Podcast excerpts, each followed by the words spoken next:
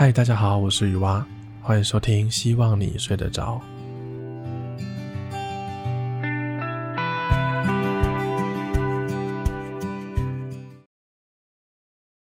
嗨，欢迎收听今天的闲聊。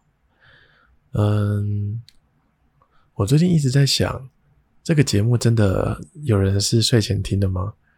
我身边就有两个人不是哦，就是鲤鱼小姐跟我的朋友都不是。呃，一个人呢是在睡觉起床要化妆的时候听，另外一个人呢是在上班的时候听。他们都很不乖哦。这个节目呢明明就是要睡前听的，呃，这个不乖的两个人。好啦，就在上周台风之后啊，最近的天气就又有明显的变冷了，有点秋天的感觉。但我刚刚才刚回来，外面太阳好大哦，又又又很热，所以我觉得现在这个阶段应该是早晚温差差很多的阶段，所以各位听众要注意保暖喽。我今天的喉咙好像有点沙哑沙哑的，然后嘴巴还破了一个洞，有够痛苦。好，今天的第一个话题呢，就是我的家人，我妈妈跟我妹妹他们最近要去日本玩，呃，不，不是去玩的，他们是去工作，是我妹妹要去工作，然后就顺便带我妈一起去观光这样子，所以就会大概有六到十天，我们家里都没有人。我小时候超级喜欢家里没有人的，因为就可以疯狂玩电脑。小时候一天只能玩半个小时电脑。那、啊、如果家里没有人，就可以两个小时没有人就玩两个小时，一个一整天没有人就你就玩通宵这样。但长大之后就根本没有差了。来聊一下我妈妈这个人哦，她可能是有遗传到我的阿嬷的一些个性，她是一个非常爱碎碎念，然后也是一个很保守的人，不管是她的观念啊还是行为都很保守。我妈还好，但我妈，但我阿妈更夸张。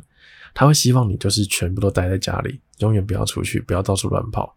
只要你去外县市玩，就是一件危险的事情。但我妈妈就没有那么夸张，她就是会担心很多，然后你出去玩就会碎碎念这样，但但就是关心。那这次去日本玩呢，也是我们鼓吹她很久，她才答应的。然后答应也是因为可能我妹比较会有个伴，她才想说跟她一起去这样。但我跟我妹妹都认为，就是人生很短，所以你要勇敢的去体会一些事情比较好。不然你人生如果都是上班回家、上班回家，这样有什么意义呢？对不对？那就是最后才成功说服我妈妈一起去。那我妈也不是没有出过国，她去过韩国跟菲律宾，但都是有人带着她一起去的。但这次没有，就一切都要我妈妈跟我妹妹。自己来打理，自己办护照，自己注意所有的事情，然后申请网络那些的都要自己全程打理，这样。然后就发生了一件有点尴尬的事情。我本来大概两三个月前他们确定要去的时候，我就答应我妈说要可以带她去高铁站，那随口答应那种，因为那时候日期都还没有出来，我就随口答应。结果后来他确定好日期的时候，我发现我那天已经答应一个朋友要去六福村玩了，就是他的朋友的，就那个朋友他公司的家庭日这样，我就带着鲤鱼小姐一起去玩这样，而且还订好前一天的饭店了。本来这件事情呃应该很好解决，就就帮忙叫个 Uber 就好了嘛，就叫个车然后送我妈去高铁站就好了。但后面发现，原来我妈是要。她是需要有人载她去，需要有人陪她走进去，然后帮她看她要上哪一台车，因为她很少搭高铁，她害怕会坐坐错车这样子，就很尴尬，就一定要陪她去。经过这个三五天的协调之后呢，后来的解决方法就是我找了我另外一位朋友送我妈去高铁站。然后我再可能再找个时间，好好的答谢这位朋友，这样子。很好笑的事情是我妈，我告诉我妈妈说，我有一个朋友可以载她去这样子。我妈还很担心说，啊，那你那个朋友会不会觉得你妈很很废，什么事都不会这样？我就说可能会哦，但但没办法，就还是请我这个朋友去。我感觉我永远都会是犯一样的错，诶，就是我今天可能是这个到这个反省特辑哦。我感觉我永远都在犯一样的错，就是我会忘记答应别人某个时间点要干嘛，然后之后又答应另外一个人，这个时间上就会有冲突，就会就会很烦。但这个烦不是烦别人，是烦自己。其实这个问题也很好解决嘛，就很多人都会有一些记事本，但我真的没有办法啊，每天写记事本这样。所以我现在的做法呢，就是拿一些便条纸放在桌上。答应了人一件事情，某个日期要干嘛，我就把它写下来，贴在这个书桌旁边的柜子上。想到就写，想到就写。我也不是没有想过用手机的 App 记啊，但就是还没有找到一款特别适合的 App。所以，如果有听众有在用类似的好用的 App，就推荐给我吧。好，有点离题了。我原本想要讲的重点是。我会期许自己不断的去尝试所有这个世界上的新事物，接触一些新的东西，就不要让自己都是关在家里，然后跟时代脱节这样子。所以之后的人生目标之一就是到处带我妈尝试各种新的东西，也是自己去尝试新的东西。对，但就是可能就要尽量避开一些有危险性的，就安全的，然后是新的东西这样子。就在我自己能力范围里面。也希望能让他的这个人生也更丰富一点，这样吧。嗯，其实他也算是一个很很伟大的母亲吧，我觉得他算是付出了自己的所有的精力啊、年轻啊、青春啊这些，在我跟我妹妹身上。她是二三还二十四岁生下我的，然后隔两年就生下我妹妹，我都没有办法想象我现在这个年纪。要生下一个小孩，然后要照顾他的生活起居，有点没办法想象。所以妈妈真的蛮伟大的，对。好了，我要来换一个话题了。我来看一下今天要聊些什么。嗯，好，来聊这个。这个最近呢，有一些体悟。这个体悟呢，就是简单的事情才能够长久。就我之前有一阵子打算每天很认真的就记录自己的生活，然后设定每一天的目标，这样，我就用一个叫做 Notion 的东西来记录。它是有网页、有 App，还有一些 AI 的功能，在这个它算是一个笔记本吗？很多人在上课写笔记，像我这个年代了，都还是用笔记本写这样子。国中、高中到大学才有一些人拿平板来记。那如果用平板记的话，蛮大一部分的人就是用 Notion 来记的。那它也很适合用来写日记啊，或者是来看一下自己每天的一些任务有没有完成。但用了几天，记了几天之后，就觉得它有一点麻烦，就还要开电脑，或者是拿开拿起来手机，然后要记的东西很多这样。后来呢，我就是随便拿个笔记本。然后设定一些目标，放在桌就放在桌子前面，在刚刚说那个便条纸的旁边。那每天有想到就记一下，想到就记一下，这样。到目前为止就记了蛮久的，所以没有压力的记录反而可以维持比较久。我是因为这件事情才得到这个心得的。那我就在想，还有没有一些其他的例子可以来印证这句话？还真的有一些可能有相关的例子吧。第一个呢，就是运动。我以前我以前一开始跑步的时候，本来就是要规定自己在一天要在多少的时间内跑完几公里，但跑完跑完就会很累，然后很累就会造成下一次你就不会想出门运动。所以我后来就是不要规定我多少时间内要跑完，然后跑一跑用走的也没有关系。就是只要有运动到就好了，不用管那个速度。然后之后想要去跑步的频率就变高了。当然运动还是会有一点呃不想要去，不想不想要去这样子，但那个抗力就比较低了。所以我后来跑步的频率就高很多。好，第二个例子就是可能就 Podcast 吧。一开始就想什么都想要做，什么都想要做，但后来就是把一些流程简化。就不要把所有想做的事情都一股脑的做下去，花费时间太长，就可能会坚持不下去这样子。所以这个就是第三个例子。这个简单的事情呢，才能做得长久。对，嗯，简单的一句话。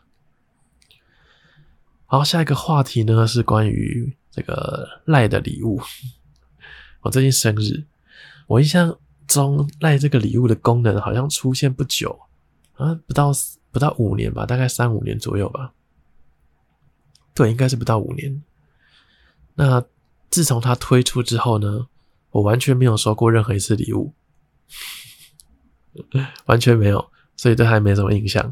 有印象的是，我妹很常收到，所以她有时候会有一些星巴克礼券啊，就说要不要换，就说哇，好啊，很棒。但今年的生日呢，不知道为什么我就突然收到了礼物了。收到礼物的那个当下呢，就是第一个很开心嘛，再就是有点呃不好意思，我就要我就开始去查一下这个送我礼物的那个人，他的生日是几月几号，就要记一下，就明年的他的生日呢也要回送，不然会感觉很失礼。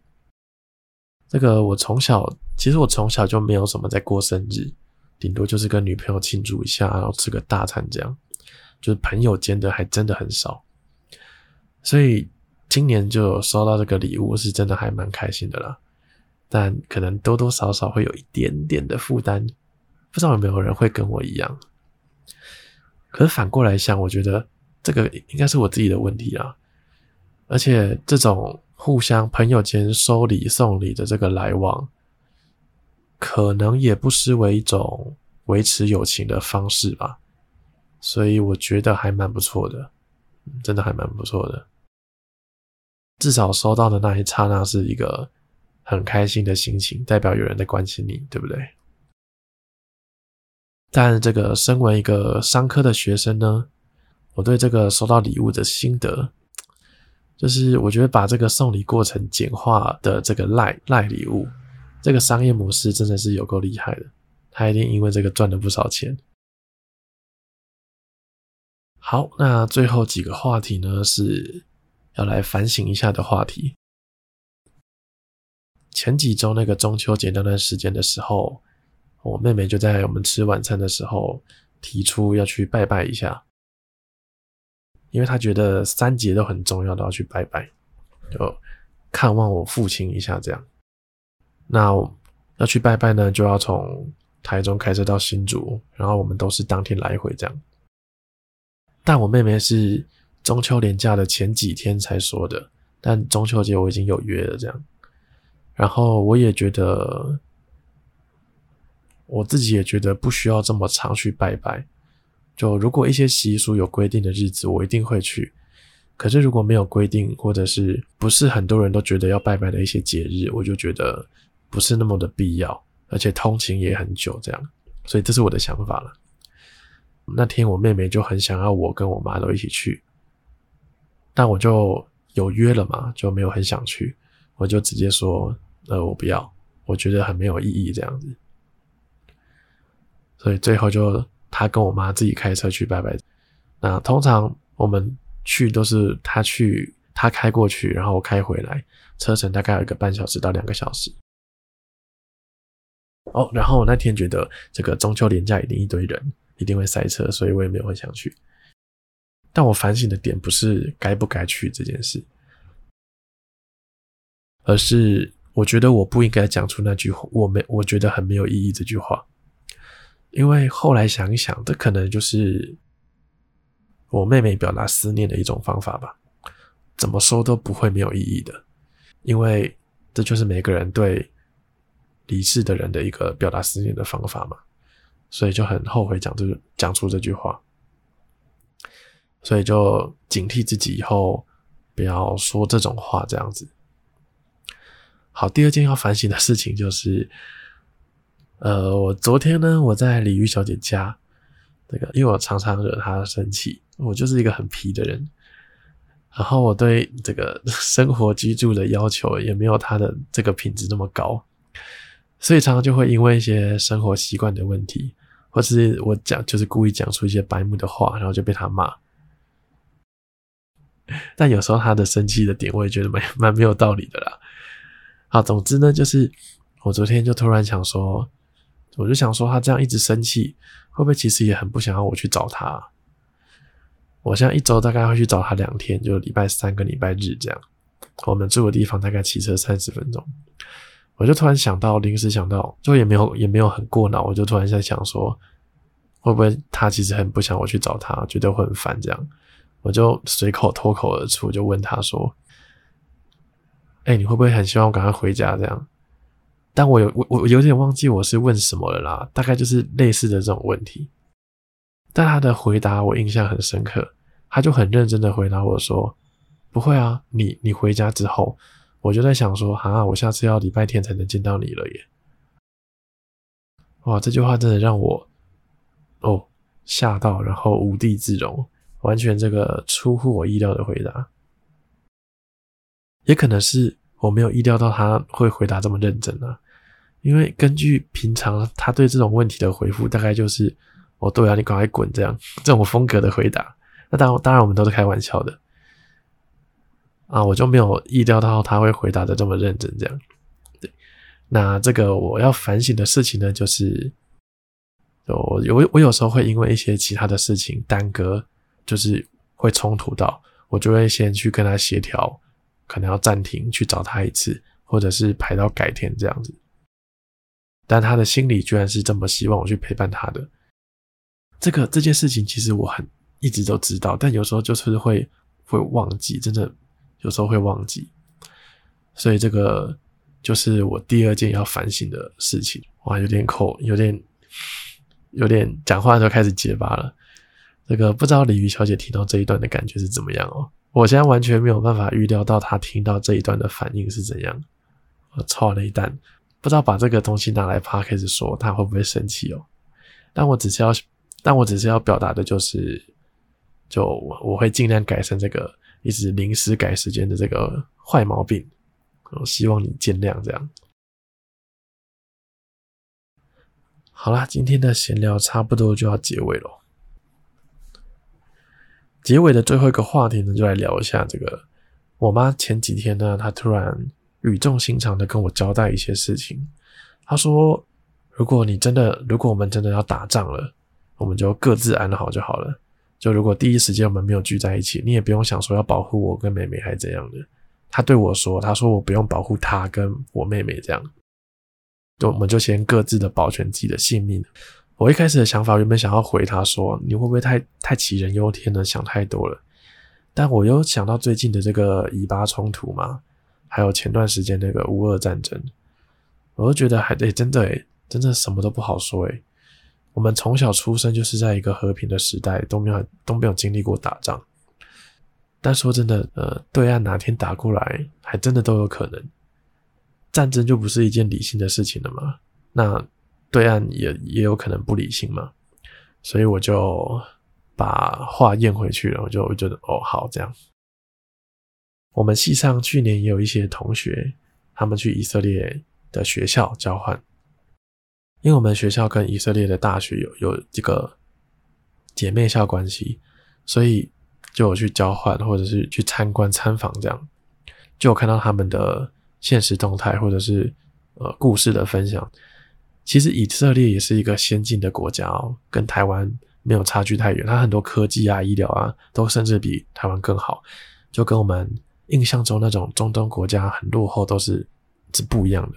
对，那我有去。就这次的以巴战争，我有去看那个推特上面的一些影片，那些画面只能说真的，呃，触目惊心吧。战争真的是一件很残忍的事情，而且我觉得，真的受伤的除了第一线的军人之外，都是平民。那个哈马斯一开始攻击绑架的那些音乐节的都是平民，甚至很多是游客。那以色列现在反击。到巴勒斯坦，现在反击过去丢一些飞弹，虽然他们说有避开平民，但还是一堆小孩甚至婴儿他们都受伤，甚至离开人世，这样子就很无奈。希望大家都能和和气气的，和和平平的。我也没办法给给什么结论啊，但但就是，但就只是聊一下这样。嗯，好啦，今天的闲聊就差不多到这边。结尾聊这个话题会不会让人家睡不着啊？我不知道，但我真的很想要分享一下这个。嗯，好啦，今天就到这边喽。希望你们早就已经睡着了。那就这样喽，晚安。